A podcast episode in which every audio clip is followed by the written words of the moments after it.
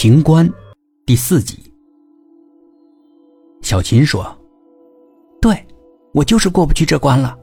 你说什么都没用，我只是想死，那样就解脱了。”牛先生说：“我已经说过了，死了没用的，你怎么就不明白呢？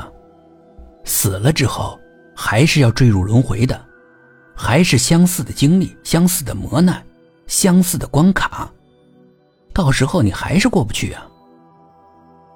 怎么会呢？如果再给我一次机会，我绝对不会搭理那个经理的。这样，那么麻烦也就不会发生了。那是不可能的。你是和玉兽一起投胎的，即使你没有欲望，你也会受到玉兽的驱使，对异性产生欲望的。换句话说，即使你不爱上郑经理。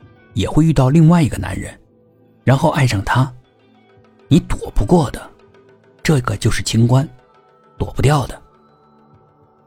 小琴又有些情绪失控了。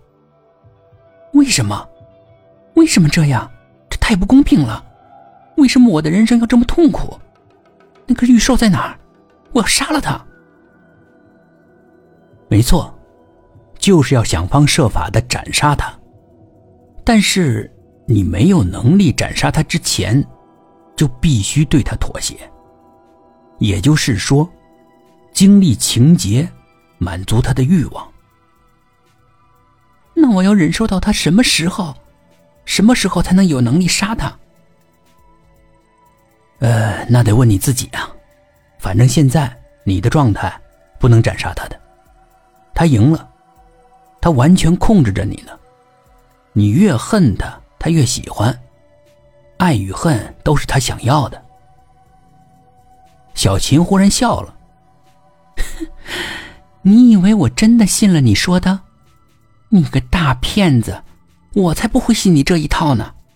这些东西能骗得了我？你想错了！快给我滚吧你！我不想再听你瞎唠叨了。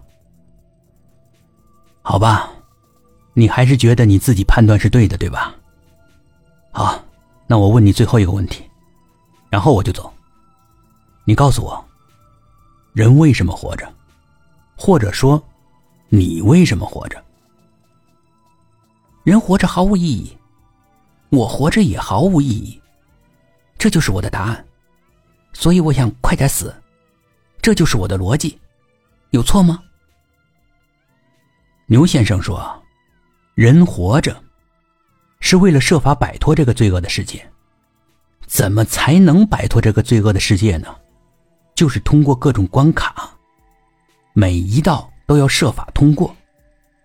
悟性强的人活一次就能够把很多关卡一起过了，而这些关卡对于一些人来说很难，一生的时间都过不去，甚至几生几世都过不去。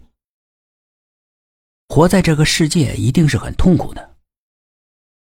如果你觉得活得很快乐或者很幸福，那你的人生肯定是错了，本质的方向就错了，而且是大错特错。小琴听傻了，他不知道为何想起了《大话西游》，他想起了那句台词。你还没有变成真正的孙悟空托世，只是因为你还没有遇上那个给你三颗痣的人。当你遇上他之后，你的一生就改变了。